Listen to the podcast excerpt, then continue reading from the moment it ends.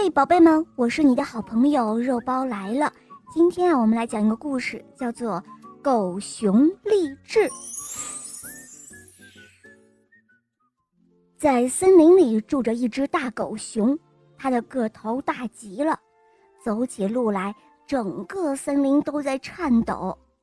这只狗熊特别的骄傲，它认为自己的体格这么大，一定能够打败一切小动物。有一天，他在森林里遇到了一只老虎。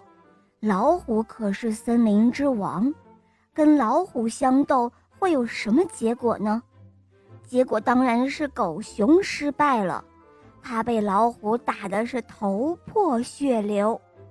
他逃到了一棵大树下，躺在那儿一边叫着，一边难过着，还在那儿喃喃自语：“哎呦。”有朝一日，我一定，哎呦，我一定要打败老虎。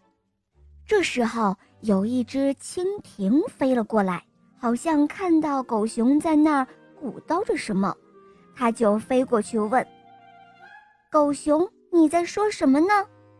声音那么小，我一点儿都没有听到。”狗熊看了看蜻蜓，对它说。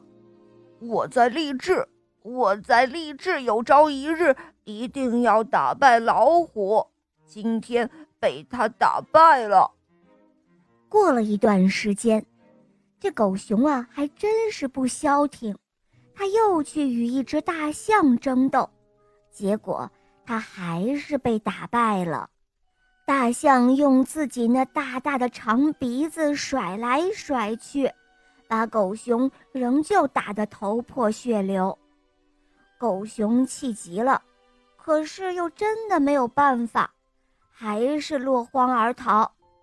他就又逃到了那棵大树下面，躺在地上，在那儿小声地嘀咕着：“有朝一日，我我一定要打败大象。”正巧那只蜻蜓又飞来了，看到了这个情景。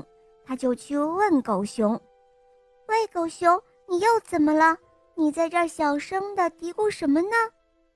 狗熊告诉蜻蜓说：“我在励志，呃，我有朝一日一定要打败大象。”蜻蜓想了想，对狗熊说：“哎，我都看到你两次了，两次你都在这里励志，天天在这里励志有什么用呢？”